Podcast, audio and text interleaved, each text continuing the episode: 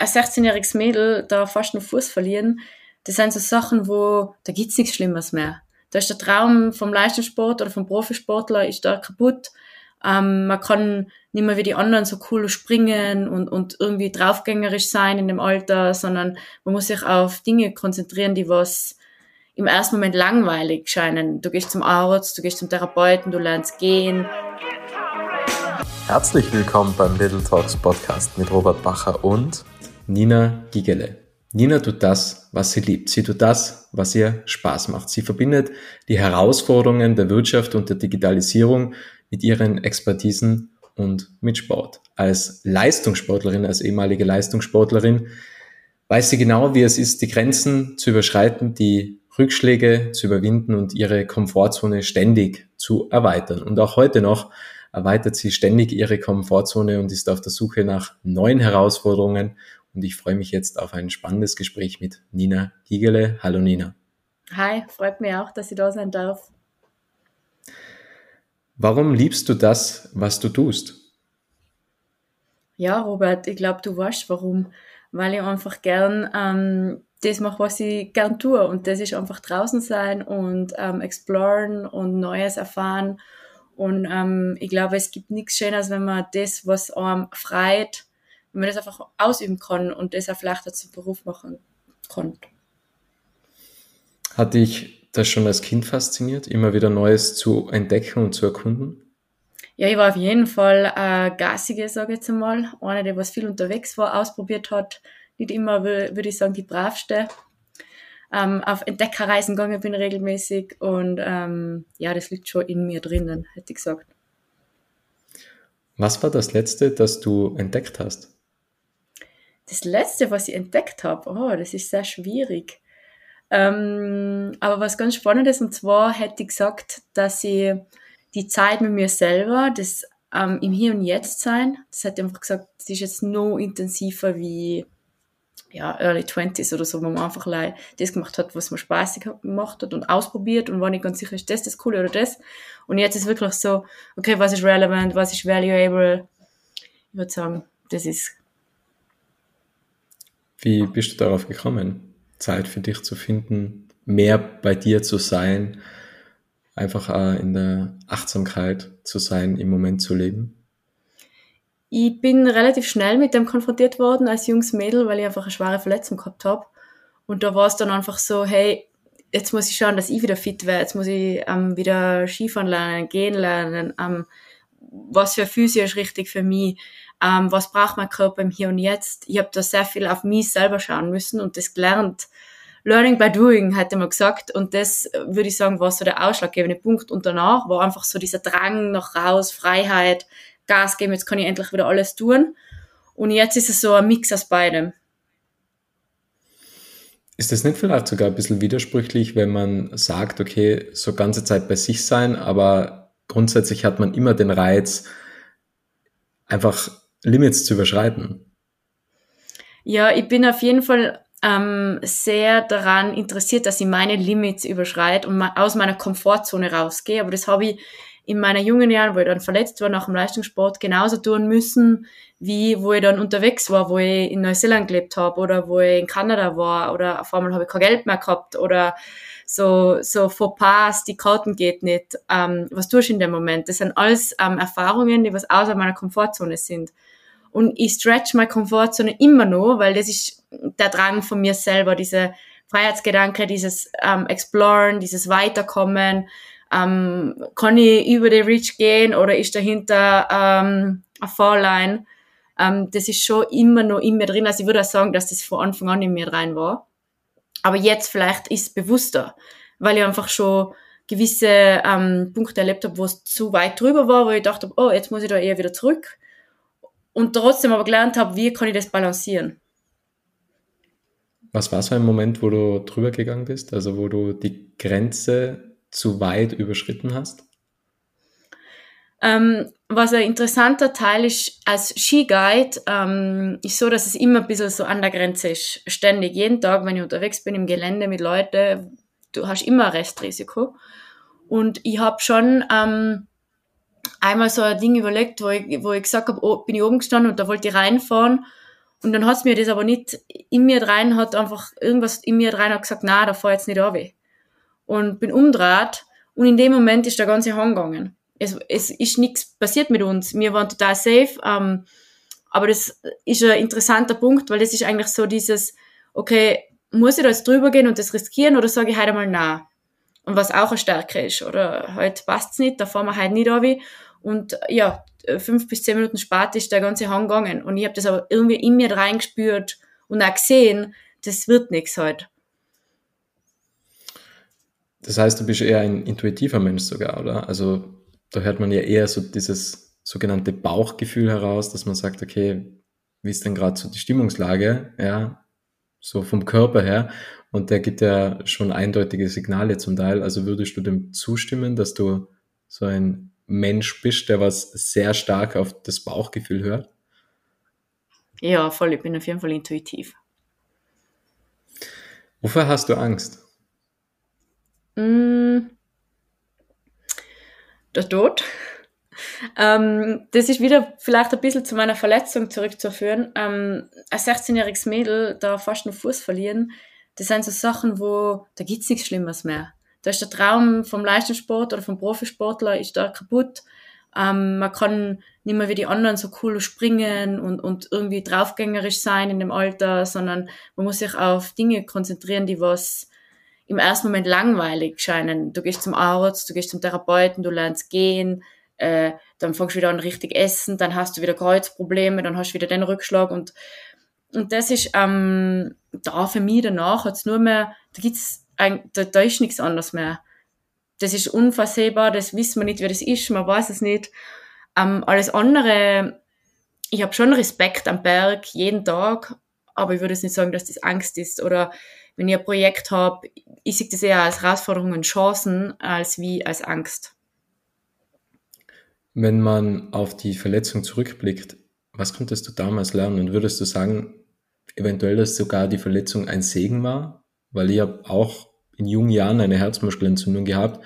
Und damals in dem Moment habe ich nie verstanden, warum ausgerechnet ich. Also da hat man ja eher so die Opferrolle und denkt sich, warum muss das mir passieren? Warum mit 17 Jahren?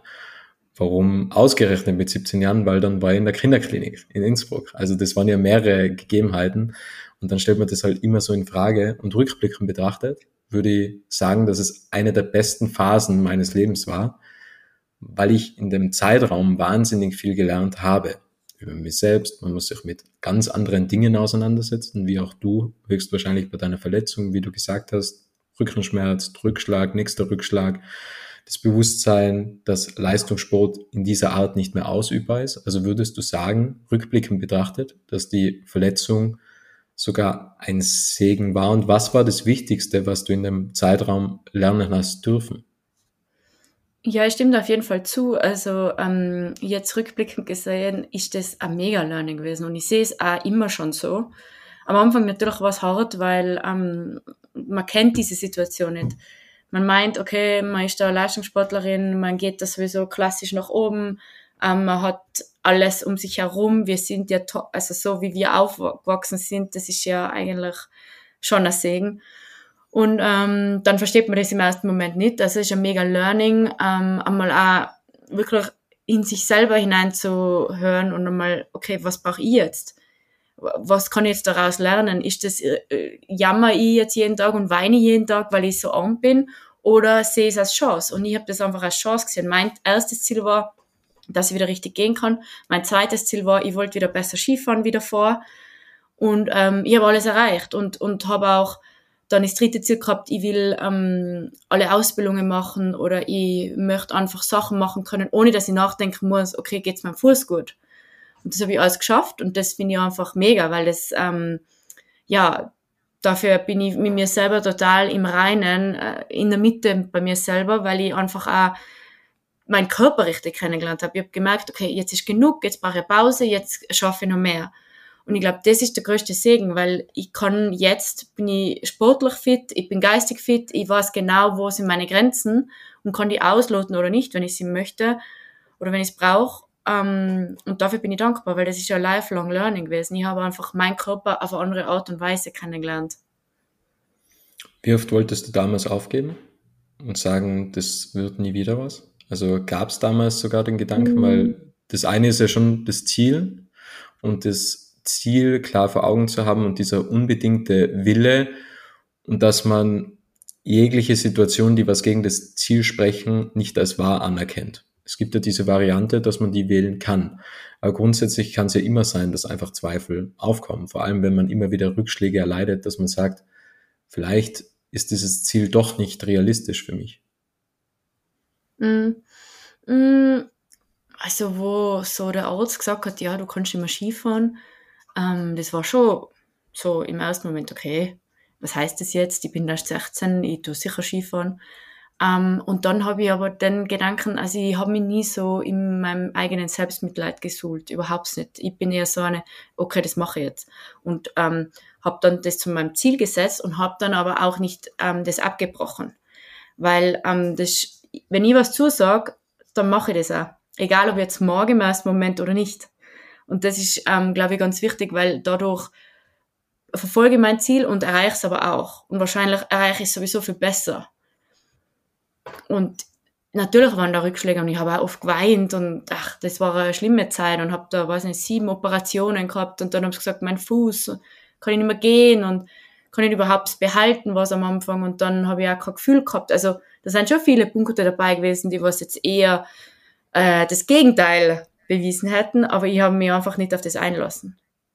Weil ich gesagt habe, ich bin jetzt 16 und jetzt äh, was mit 16 kann das nicht sein. Also, Wie ging es dir damals mit Freunden, Freundinnen? Weil genau in solchen Situationen merkt man ja, wer steht eigentlich hinter einem. Ja, das, ich war im Internat und da war das nicht immer einfach, weil man halt natürlich, ah, du jammerst ja nur, du hast ja nichts, man sieht das ja nicht wirklich. Und ich habe aber zu dem Zeitpunkt 15 Kilo abgenommen gehabt. Also ich habe über meinen Oberschenkel, der war so breit ungefähr, also habe ich so rumgreifen können, das werde ich nie vergessen. Und ähm, das war nicht einfach, aber ich glaube, in der Schulzeit, in einem Internat, da gibt's immer Höhen und Tiefen. Ähm, waren vielleicht auch noch mehr Ansporn, dass ich da immer besser werde. Weil ich habe da kein, kein äh, Mitleid, äh, Mitleid gehabt oder einen Kreis von Leuten, die was mir immer zugehört haben, weil die waren alle selber in ihrer Tunphase, in ihrer Growth-Phase. Die wollten alle Leistungssportler werden. Die einen waren Olympiateilnehmer. Also da hat nicht jeder wirklich so viel Zeit gehabt, sich um mich zu kümmern. Aber vielleicht war das auch gut, weil ich habe einfach selber mich da durchbeißen müssen. Ich habe in vierten Stock in mein Zimmer hochgehen müssen mit Krücken und habe es kaum geschafft und wieder runter zur Therapie. Und das, da wollte ich auch jetzt nicht so diese Schwäche zeigen, glaube ich. Und ich, ich glaube, heutzutage ist es ein bisschen anders da, weil man mehr zuhört, weil man mehr offener miteinander kommuniziert wie damals. Ist immer noch nicht auf dem High Peak, sage ich jetzt mal, wo es sein könnte. Aber es geht in die Richtung und das war vielleicht damals nicht so. Also jetzt die einfachste Zeit war das nicht. Woher denkst du, kommt dieser unbedingte Wille? Wolltest du eher jemandem etwas beweisen? Vermutlich auch dir selbst? Oder hat man schon auch im familiären Umfeld immer dieses wollen, dieser Ehrgeiz, ja, dieses unbedingte und dringliche Anliegen, Dinge zu erreichen, war das auch familiär da, dass du das vielleicht als Kind mitbekommen hast, so geht nicht, gibt es nicht? Ja, wird sicher sein, weil die haben alle tolle Sachen gemacht immer, gell? aber ähm, das war jetzt nicht familiär, das war einfach ich selber. Also der, der Drive, was ich habe, hat jetzt in meiner Family so in dem ausgeprägten Maße, glaube ich, nicht so extrem glaube ich. Alle schon, aber nicht jetzt, ich bin da schon sehr eigensinnig und sehr, für mich war das einfach, ist das gar nicht zur Debatte gestanden. Es hat geheißen, ich muss da trainieren, ich muss wieder fit werden, ähm, für mich selber auch, weil ich habe nicht mehr gehen können. In dem Moment will ich gehen oder ich wollte exploren, ich war ein aktives Kind und jetzt heißt, ich darf das nicht mehr, weil ich habe einen kaputten Fuß. Das war für mich total inakzeptabel, weil ich mir dachte, hey, ich hocke sicher nicht ah, sau kompliziert ähm, und ich habe auch gewusst, ich muss fit sein und werden, richtig, und habe mir deshalb sehr viel Zeit gegeben, damit ich einfach nicht mehr so ähm, verletzungsanfällig bin danach. Und das, ähm, das habe ich selber realisiert. Einfach aus der ganzen Zeit, aus den Höhen und Tiefen während meiner Verletzung. Und wem wolltest du vielleicht etwas beweisen? Also wenn man jetzt da tiefer blickt, weil das kann ja auch zum Beispiel sein, dass der Arzt sagt, sieht eher so aus, als ob jetzt die Gehfunktion für immer eingeschränkt sein könnte. Und dann könnte auch der Arzt die auserwählte Person sein, wo man sich denkt, okay, dir zeige ich es, dass das möglich ist. Gab es so einen Moment, wo du nicht nur für dich selbst das Ziel erreichen wolltest, sondern auch für andere, wo du gesagt hast, okay, denjenigen beweise ich das jetzt, dass es doch möglich ist?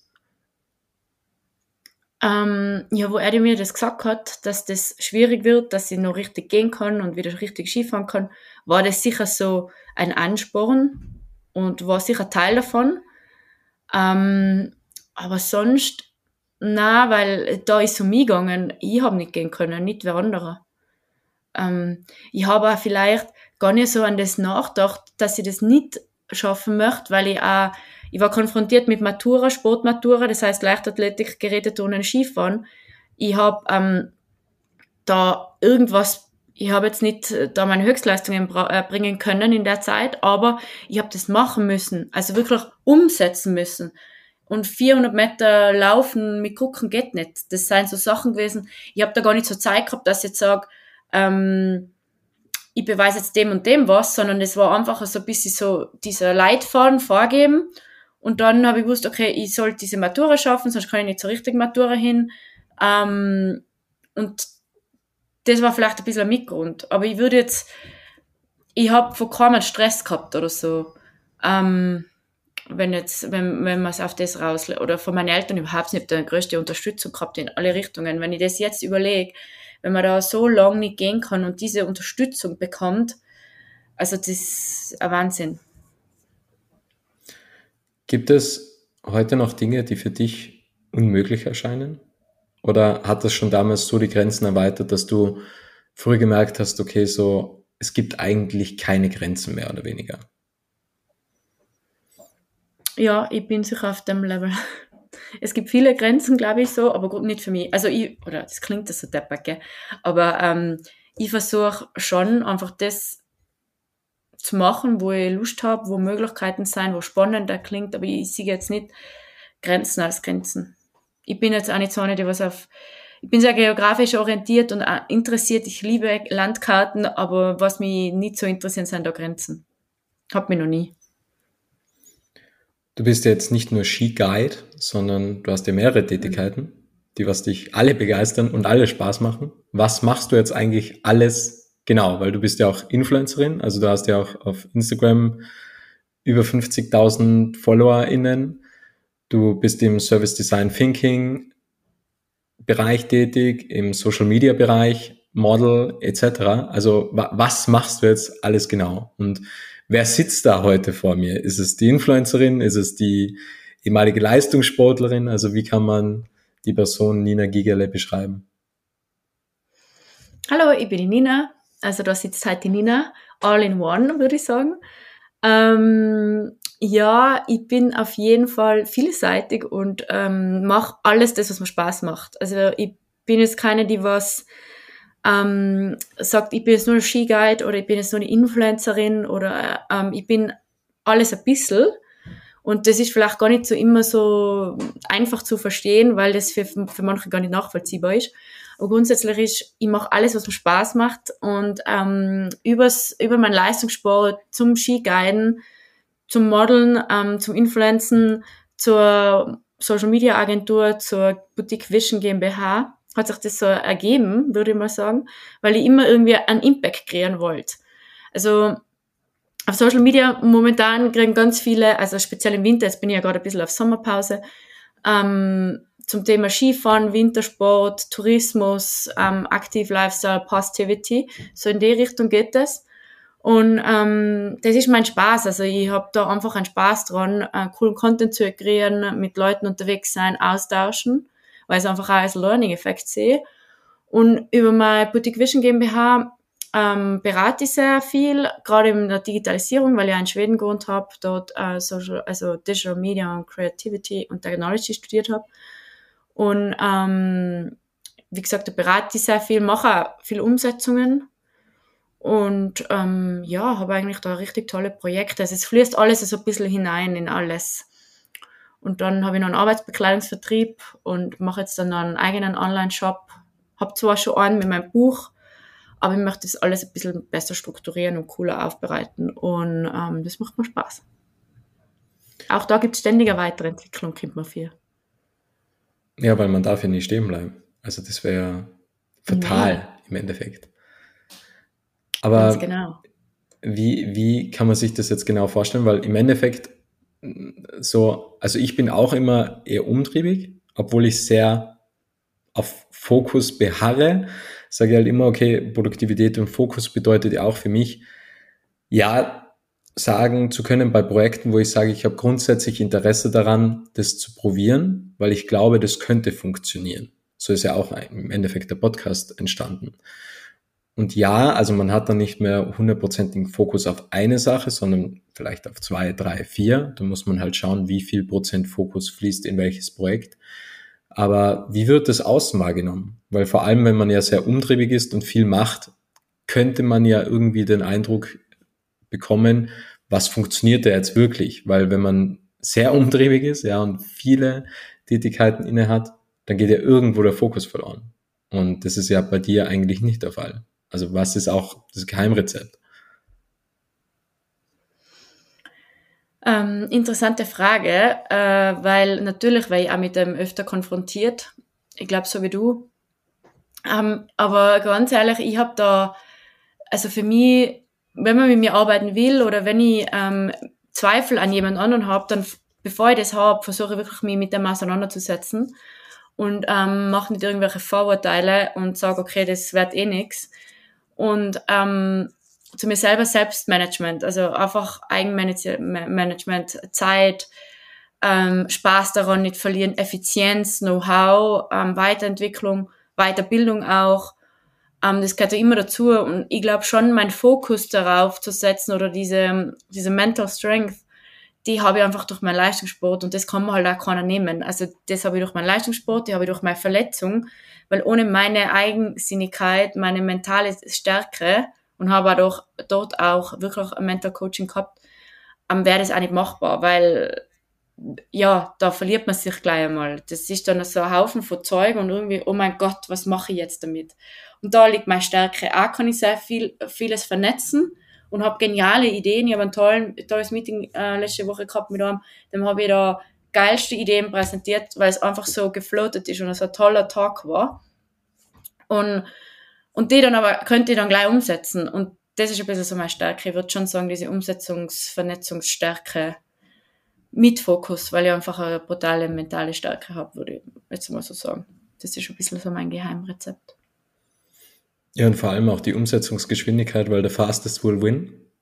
Und ich glaube, dass das halt einfach so die, die sehr erfolgreichen Personen unterscheidet, die was halt einfach sehr schnell in der Umsetzung sind.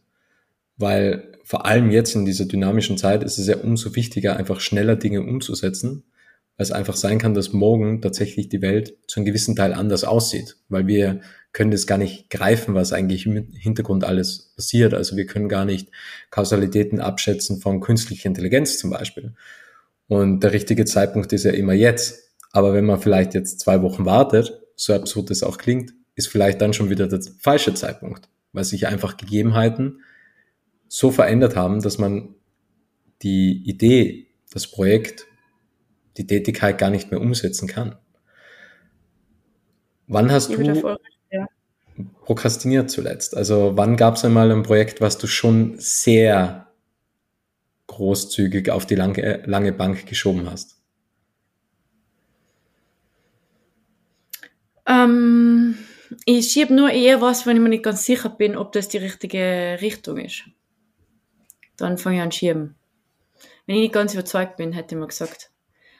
Also so, wenn, ähm, wenn der Kunde irgendwas will, wo ich weiß, okay, das wird nicht erfolgreich sein, dann bin ich nicht so produktiv, beziehungsweise warte und überlege mir, okay, was kann noch besser werden oder wie kriege ich da einen besseren Prozess zusammen oder ein besseres Result.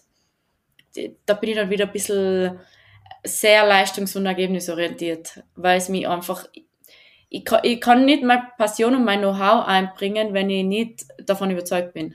Und deshalb auch Boutique Vision, weil es ist ein boutiquer Ansatz, ein eigensinniger Ansatz, ein spezieller Ansatz und mit einer Vision, die was Sinn machen muss. Es muss einen Impact kreieren, einen Value haben und nicht, okay, machen wir das schnell.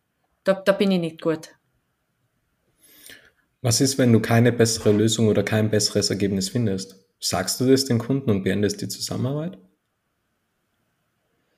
Habe ich auch schon gemacht, ja. Habe ich tatsächlich gemacht. Ich habe gesagt, ich bin leider die Falsche dafür, weil ich nicht meine Leistung bringen kann, weil es nicht Sinn macht. Habe ihm dann schon geguidet und gecoacht und beraten, in welche Richtung es gehen könnte oder wer passende sein könnte und habe dann eben wieder vernetzt. Und da habe ich ja gar kein Problem damit, weil ähm, mir ist da viel lieber, dass er ein gutes Result hat, als wie, dass ich irgendwas verdient habe. Weil dann ist er eh gleich unhappy. Dann habe ich zwar Geld, aber was bringt das? Also ich habe da kein Problem, kommt auch vom Guiden, kommt von meinem Leistungssport. Ähm, wenn ich das jetzt nicht bringen kann, wenn ich im Guiden mich da nicht sicher fühle und da jetzt ein schlechtes Gefühl habe und ich weiß, da kann ich jetzt nicht das präsentieren, was ich kann, dann drehe ich da um. Ohne zu überlegen. No, nicht einmal eine Sekunde überlege damit. Und ähm, in meiner Beratung ist das gleich. Also ich versuche dann die richtigen Leute zusammenzubringen und sage, hey, ich glaube, ihr seid erfolgreicher miteinander als wir mit mir. Glaubst du, dass diese Mentalität, das tun zu können, daraus resultiert aus deiner Vergangenheit, dass du einmal kein Geld hattest? Weil das hast du ja vorhin erwähnt, weil ich glaube, wenn man einmal ja, kein Geld hat, dann weiß man ja, wie das ist. Und dann hat man vielleicht weniger Angst, dass, dass das ja nochmals kommen kann. Ja, also mal, mit meinen ganzen Studienausgaben und Ausbildungsausgaben und wo ich nicht überall war, ja, kann sicher damit sein und ich weiß, dass ich es auch nicht haben will. Ich finde das schrecklich. Also ich bin da ganz offen und ehrlich. Ich glaube, das macht keinen Menschen, so wie unser System momentan funktioniert, nicht happy.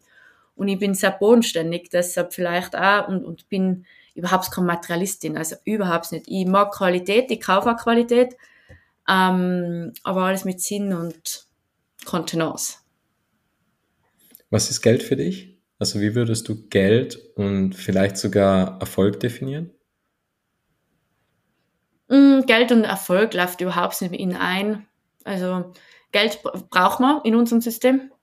Das ist sicher so. Also macht ohne gar nicht so viel Spaß, glaube ich. Einfach jeder für sich selber, was er braucht. Ich meine, manche meinen, sie brauchen mehr wie andere. Das, da gibt's keine wertende Lösung, sondern für das, was ich brauche, so viel brauche. Ähm, und Erfolg finde ich ähm, viel wertender, weil ich kann heute einen erfolgreichen Tag mit dir haben und, und ähm, eine, coole Zeit und ein mega Learning. Das ist für mich viel mehr Erfolg, als wie ich habe ein schnelles Projekt äh, beendet und habe zwar vielleicht ein bisschen Geld verdient. Aber dafür ist keiner happy. Ich glaube, das Erfolg kann auch sein, eine tolle Schiete mit meinen Gästen. Hm? Ja.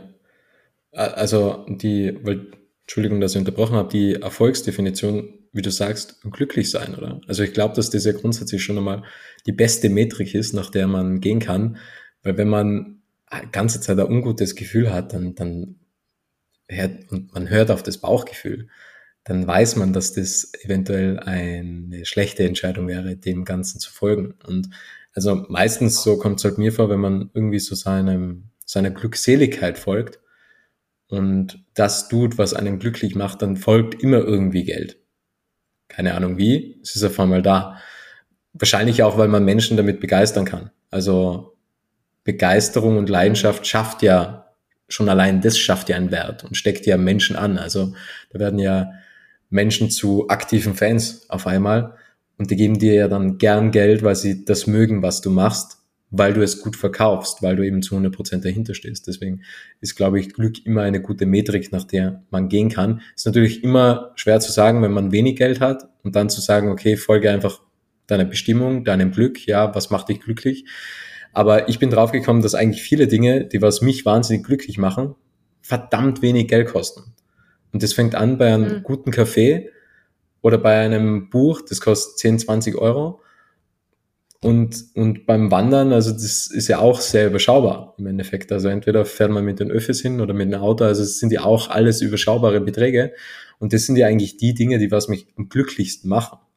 Und ich glaube, dass halt wichtig ist, dass man immer so diese Glücksfrequenz bei Laune hält und nicht einfach versucht, immense Glücksspitzen zu produzieren, die was dann schnell wieder abflachen. Das ist super inspirierend, wenn ich mit meinen Gästen unterwegs bin oder auch jetzt mit meinen Projekten. Ähm, wenn, wenn man sieht einfach die Happiness, die Zufriedenheit, draußen zu sein, egal ob halt ein guter Schnee ist oder schlechter oder keine Ahnung, drei Lifte gehen nicht oder das ist total, ähm, also ich glaube, ich schaffe das, dass, mich, dass ich meine Leute oder meine Gäste einfach zu einer Happiness oder zu einer Glückseligkeit bringe, die was total unerzwungen ist und easy going, weil ich halt selber auch vorlebe. Und ähm, das Gleiche ist bei meinen Projekten. Ich finde es spannend, wenn man gemeinsam was ausarbeiten kann und auch wenn es dann ein Fail ist, weil, okay, wir haben das falsche Bild verwendet oder wir haben die falsche Zielgruppe verwendet oder XYZ, das ist menschlich. Und dann versuchen wir es besser machen. Wenn wir nicht die Erfahrung haben, okay, hey, da, da, da läuft es jetzt nicht ganz genau, dann, dann überlege ich nicht und denke mir, okay, hey, was könnte besser laufen? Und das ist ja das Coole. Das ist einfach ein Prozess, wo man gemeinsam durchlebt und das finde ich super spannend. Und das ist im Guiden so und bei der Beratung.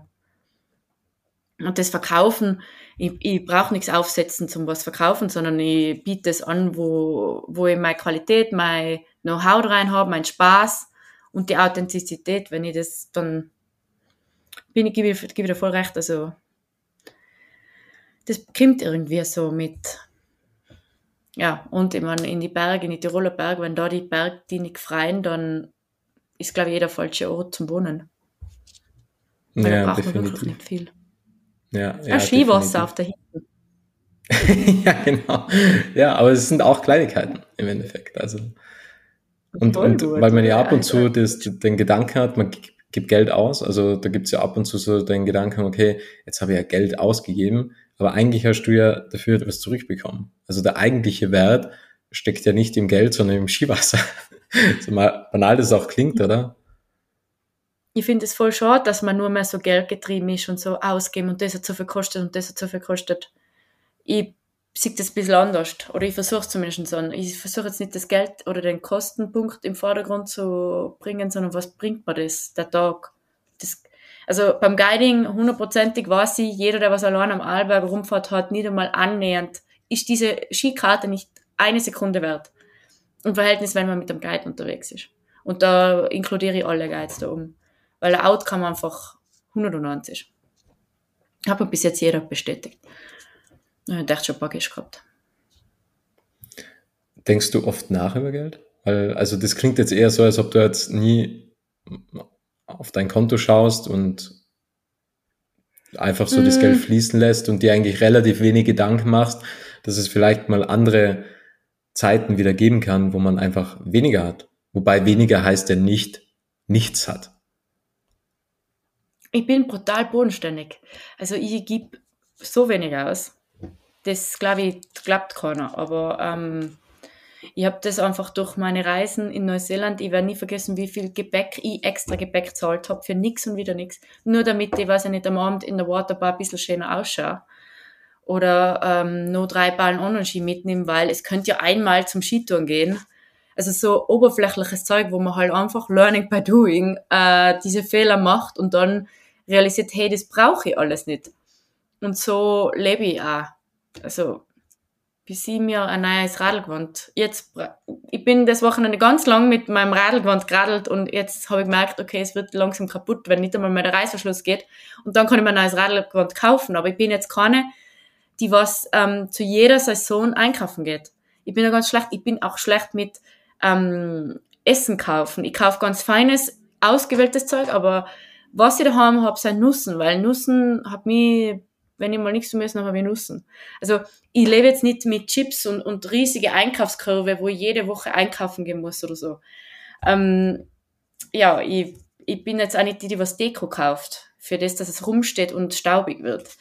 Ähm, das sind halt so vielleicht, wo, wo man auch einfach Geld sparen kann. Und auf die Dauer ist das halt toll. Ich habe zum Beispiel mein Studium in Schweden mit dem finanziert, dass ich mir ein Jahr, immer wenn ich mir was kaufen wollte, dieses Geld auf die Seite dann habe. Und das hat mir mein halbes Studium finanziert. Also, da sieht man mal, in welchem Überfluss ich gelebt habe und was ich als sinnlos gekauft habe. Ja, jetzt mir das Gegenteil. Aber die Schönheit kommt von innen. Definitiv. und das ist ja auch ganz interessant, weil, weil du sagst Oberflächlichkeit, also auf Instagram 55 oder über 50.000 FollowerInnen. Und genau da wird ja quasi die Oberflächlichkeit gelebt.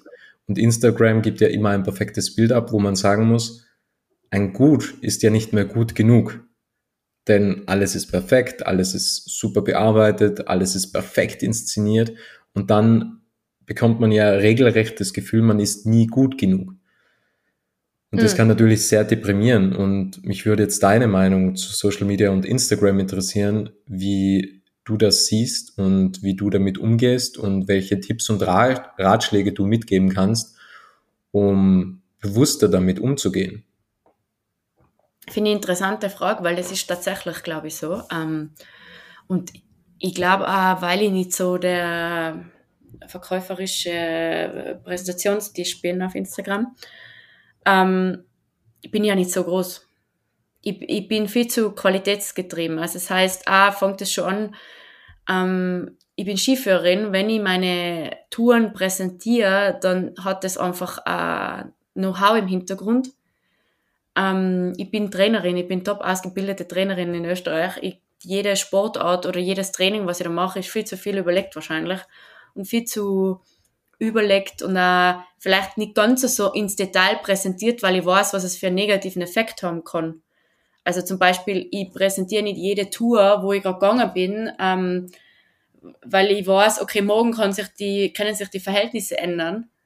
Ähm, das, da bin ich nicht schuld, da will ich nicht für das äh, Schuldgefühl haben. Ähm, da bin ich vielleicht ein bisschen zu überlegt, dass ich da schneller besser wäre, weil es einfach zu ja, zu down to the earth ist. Ähm, als Tipp oder grundsätzlich, ich, ich finde einfach Screen Time muss man grundsätzlich versuchen zu minimieren. In, und ich glaube, je mehr, dass man auch Sport ohne Handy macht, also wenn wir jetzt das Beispiel Sport machen, Sport, Glückshormone, Bewegung, draußen sein, das ist ja genial. Anstatt dass ich Handy mitnehme, nehme ich halt ein Fotoapparat mit. Dann habe ich zwar ein Foto, aber ich habe nicht ständig diesen Leistungsgedanken, ich muss alles auf Instagram tun, vor allem muss man sich auch mal fragen, warum mache ich das?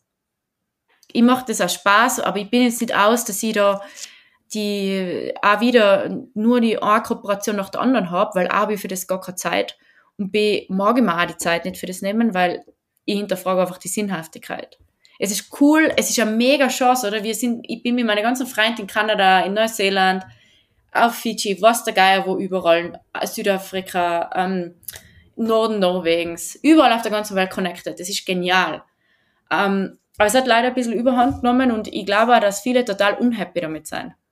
Einfach weil man ständig meint, man vermisst was, man verpasst was, FOMO, der neueste Trend in Kleidung, der ist da gerade den sickersten, was weiß ich, der Marathon Zeit gradelt und jetzt muss ich das auch machen und der eine ist der Trailrunner, er läuft am schnellsten auf den Glocken rauf oder was der Geier man hat eigentlich verloren, wenn man dann die Sportart macht, ähm, einmal draußen sein und einmal genießen und einmal observen, wo bin ich denn da überhaupt? Ähm, und ich glaube, das Handy einfach weglegen. Das, und am Anfang wird es schwer, ist es schwierig, aber je öfter man das macht, zum Beispiel, ich habe das ganze Wochenende mein Handy nicht. Ich habe das ganze Wochenende, ich hätte am Wochenende unser Restaurant äh, zahlen sollen und bin draufgekommen bei unserer Radtour, oh shit, ich habe mein Handy mit, nicht mit, mit meiner Apple Wallet. Jetzt haben wir beim Restaurant gefragt, ob wir nicht mit dem Auto nach, nochmal rauffahren können, nach der Radtour, damit wir da das Essen zahlen können. Also, ich habe das nicht mitgehabt. Jetzt zwei, drei Tage nicht. Ähm, und hole jetzt das ein bisschen auf oder mach was, aber ich bin jetzt nicht so, dass ich die ganze Zeit auf dem Handy sein muss. Und ich glaube, das ist ein ganz wichtiger Punkt, weil man dann wieder mehr zu sich selbst kommt. Und dann verkraftet man das auch mehr, glaube ich, wenn, wenn man meint, oh, hey, jetzt habe ich das verpasst, weil der andere macht das und das und das, weil er sagt alles auf Social. Also tatsächlich wirklich das Handy. Auf Screentime. Mache ich gerade gleich mal eine, coole Kampagne mit Wieselburger. Sehr cool. Also da bin ich ja auch der totale Befürworter, weil ich habe ja auch super niedriges Screentime von 20, 25 Minuten maximal pro Tag, teilweise 10 Minuten. Und das ist halt einfach, weil ich, weil ich merke, ja, wie Gutes tut. Und ich weiß, mhm. vor Jahren war das halt nicht so der Fall. Und dann beschäftigt man sich immer mehr damit und denkt sich, okay, warum eigentlich und warum das Ganze und was macht das mit mir? Und vor allem hat man ja, mittlerweile, also das habe ich auch letztes Mal in einem Gespräch irgendwie so mitbekommen, man hat das Gefühl, man ist der Einzige ohne Rolex und ohne Porsche. So, weil anscheinend hat's ja jeder. So, und natürlich macht es keinen guten Eindruck, vor allem, wenn man sofort am Morgen drauf schaut. Das ist ja das Schlechteste, was man tun kann. Man ist noch in einem sehr entspannten Modus und das Erste, was man tut, ist Instagram zu öffnen oder die E-Mails zu öffnen, was, was überhaupt nicht gut ist, weil, bleiben wir bei dem Beispiel Instagram, man sieht, Leute sind auf Kreta und man denkt sich, cool, ich bin nicht auf Kreta. Ja, was macht es denn mit einem? Ja, es ist jetzt auch nicht super toll im Endeffekt, wenn man das sieht und dann dieses Bewusstsein hat, ja, hätte ich auch gern. Weil im Endeffekt, man hat ja trotzdem alles. Also man ist ja wie ein Samenkorn, oder? Also wenn man Samen in, in die Erde pflanzt, ist man auch schon vollkommen und wenn es dann wächst, wenn eine Pflanze entsteht, ist man auch vollkommen. Also man ist ja eigentlich immer vollkommen. Man muss ja nicht ganze Zeit denken, dass irgendetwas fehlt. Ja, es ist, also wenn man auch in andere Länder gelebt hat, ich war jetzt gerade wieder in Schweden und ähm, ja, also uns geht's so gut, wir leben in so einer tollen äh, Gegend, wir haben alles vor der Haustür und ich finde es eigentlich voll schade, dass man es das immer wieder so leicht vergessen kann. Ähm, weil das FOMO müssen andere haben, aber nicht wir weil äh, wir haben die geilsten Berge, wir haben das tollste Klima, wir haben vier Jahreszeiten, wir haben Essen, also gerade wenn ihr jetzt Fleisch oder wenn ihr Brot oder gute Sachen, das können wir auch selber machen und B gibt es überall. Ähm, jetzt beim Obst bin ich immer so ein bisschen zwiegespalten, weil ich war erst kürzlich in Japan und das Obst ist ein Traum, da haben wir überhaupt keine Chance, aber vielleicht wird es ja noch. Oder der lokale Apfel vom Baum neben uns. Ähm, ja, dann geht's uns wirklich gut und das sollte man halt auch wieder mehr nutzen und äh, schätzen, weil ich glaube, und, und dann minimieren das Screen Time, dann geht's uns alle einfach besser, wie du sagst, und nicht gleich in der Früh. Ich meine, was bringt's uns? Wenn ich jeden Tag in der Früh, wenn ich aufstehe, ich habe heute zum Beispiel, ich habe mir das ganz gleiche gedacht, ich habe dringend für einen Kunden was abschicken müssen und hab, bin aufgestanden, bin aber noch rausgegangen und habe gedacht, ich mag jetzt eigentlich gar nicht auf mein Screen schauen, aber ich muss jetzt weil ich einfach noch was zu erledigen gehabt habe. Aber ich hätte einfach gern meine Daily Routine mit Yoga gestartet. Habe ich nicht können. Geht's morgen wieder.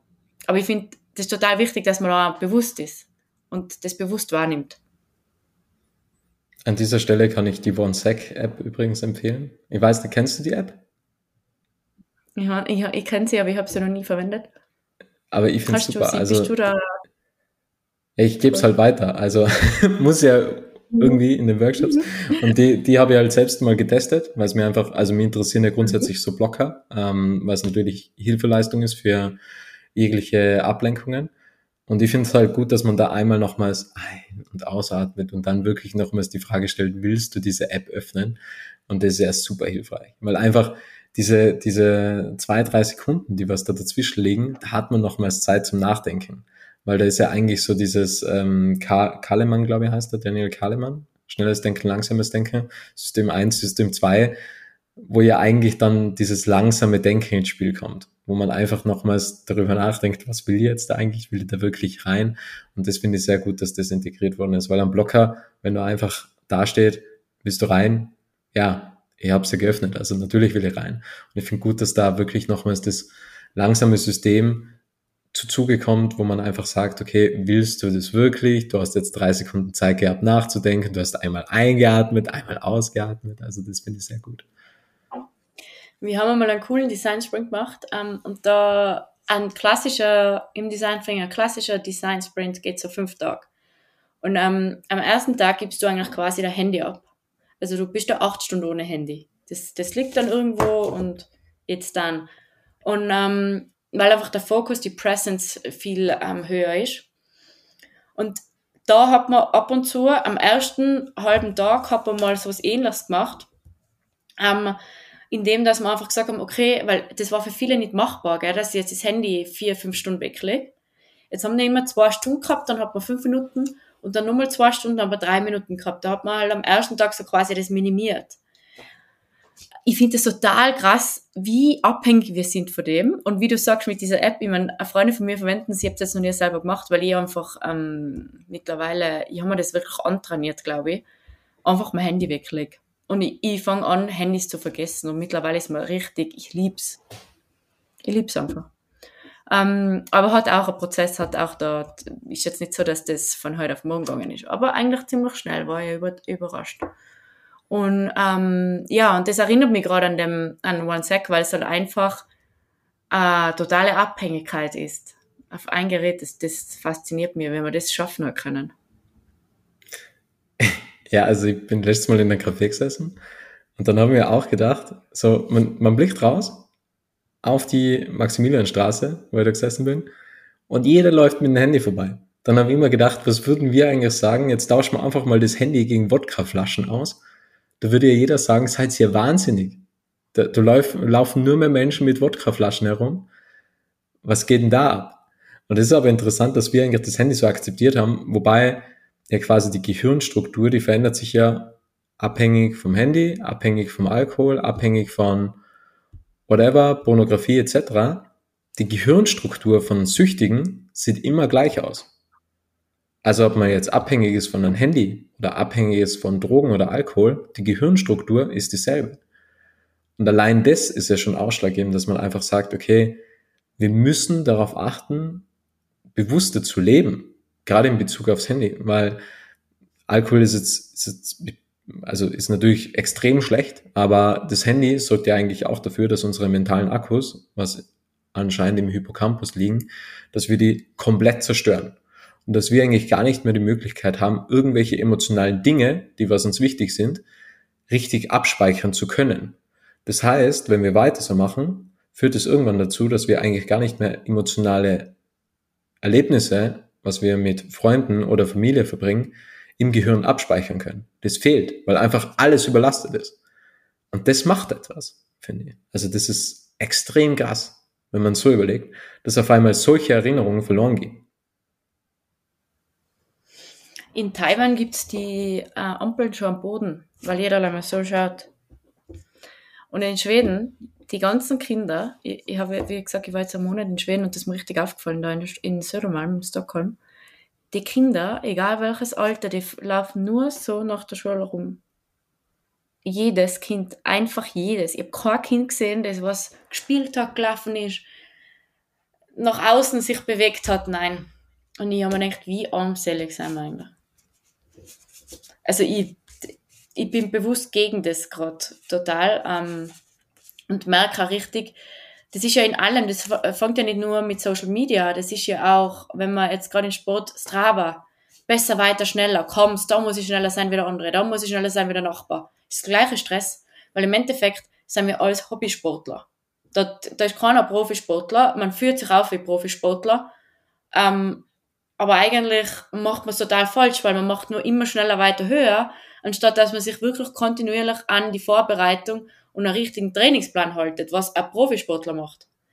Das Gleiche, man ist, jeder ist am Handy und keiner kennt sich eigentlich aus damit. Oder, ich meine, wer kann programmieren? Wer kann da wirklich effizient an dem was verbessern? Keiner. Und das, das finde ich halt, das, das frage ich so, das ist so, wo man denkt, okay, das ist eigentlich ziemlich krass.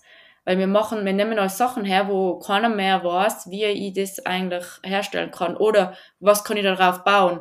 Oder jetzt mit AI, wie kann ich AI richtig verwenden, wenn ich nicht einmal die Basis weiß? Also das, man verwendet es immer mehr, aber eigentlich hat man immer weniger Know-how. Das finde ich verrückt. Ich habe mal gesagt, es ist wie ein Hammer. Im besten Fall baut man ein Haus, im schlechtesten Fall kann man jemanden damit umbringen. Und genauso ist es ja auch mit, mit Wein, oder? Also man kann einen guten Abend mit Wein haben, ja, indem man ein Glas trinkt und den genüsslich trinkt, aber man kann halt komplett durch die Decke schießen und nicht mehr wissen, was eigentlich passiert ist. Deswegen bin ich ja zum Glück total gegen Alkohol, also nie Alkohol. Also ich finde es generell schade, wenn man eigentlich auf der Suche nach einem Leben ist und ganze Zeit abdriftet und immer sich weiter entfernt von dem Leben, was man eigentlich führen könnte, wo eigentlich das komplette Potenzial liegt.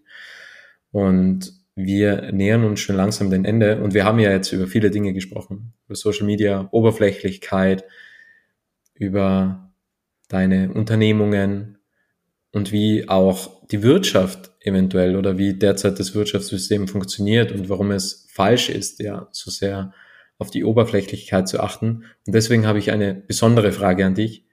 Wenn du in zehn Jahren die Zeitung aufschlägst, welche Schlagzeile sollte da auf dem Titelblatt stehen und sein? Hm. Sehr schwierige Frage. Da könnten viele Punkte draufstehen. Ähm, äh, ich würde sagen, mehr miteinander als wie gegeneinander. Wir haben es geschafft, wir arbeiten miteinander und erreichen tolle Ziele. Mal so nett, oder? Aber ja, ich glaube, also so dieses gemeinsam wieder und vernetzen und im gemeinschaftlich irgendwas Tolles erreichen und Vertrauen aufbauen, ähm, finde ich, ist ein bisschen verloren gegangen. Und es wäre cool, wenn man halt ähm, alle Synergien nutzen kann, um äh, geniale Sachen zu bauen oder zu erstellen. Das wäre so ein bisschen mein Traum. Wir haben ja auch sehr viel über das Glück und die Glückseligkeit gesprochen. Wie führt man deiner Meinung nach ein glückliches Leben? Mm, das muss ja jeder für sich selber herausfinden, ist ja so die einfache Lösung. Ähm, für mich ein glückliches Leben. Ich habe gelernt, meine Umgebung im Hier und Jetzt richtig und aktiv wahrzunehmen. Das heißt, zum einen zuzuhören, wenn ich mit Leuten rede, und zum anderen wirklich wahrnehmen können, was gerade um mich passiert, in alle Richtungen, auch hinter meinem Kopf. Und dann das sacken lassen und zu observen. Und das ähm, ist für mich glücklich sein. Weil ich nehme das wahr, ich bin im Hier und Jetzt und meine nicht, hey, boah, ich muss jetzt dahin und das und das und das muss ich noch erleben. Weil das macht dann wieder irgendein Stressgefühl. Ja, total. Also wir verlieren uns ja in der Zukunft oder in der Vergangenheit. Und beides findet dann schlussendlich in der Gegenwart statt. Und zuhören kann ich zustimmen, das ist ja eins der wichtigsten und mächtigsten Tools und Eigenschaften, die man haben kann, weil es keiner mehr kann.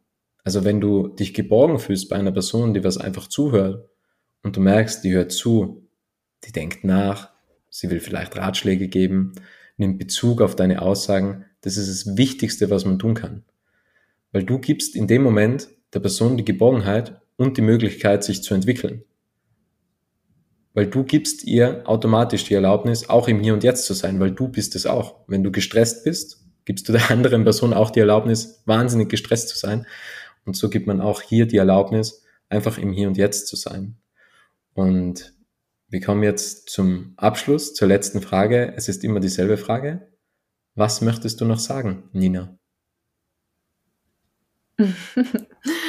ähm, ich möchte sagen, vielen Dank, Robert, für die tolle Zeit und das tolle Gespräch. Danke dir. Vielen Dank für deine Zeit. Vielen Dank für das tolle Gespräch. Und ich nehme an, wir bleiben weiterhin in Kontakt und ich bin gespannt, welch inspirierenden Austausch wir noch haben und führen werden. Dankeschön. Es freut mich sehr, dass du das Interview bis zum Ende angehört hast und wenn du keine Folge mehr verpassen möchtest, dann abonniere jetzt Little Talks in deiner Podcast-App.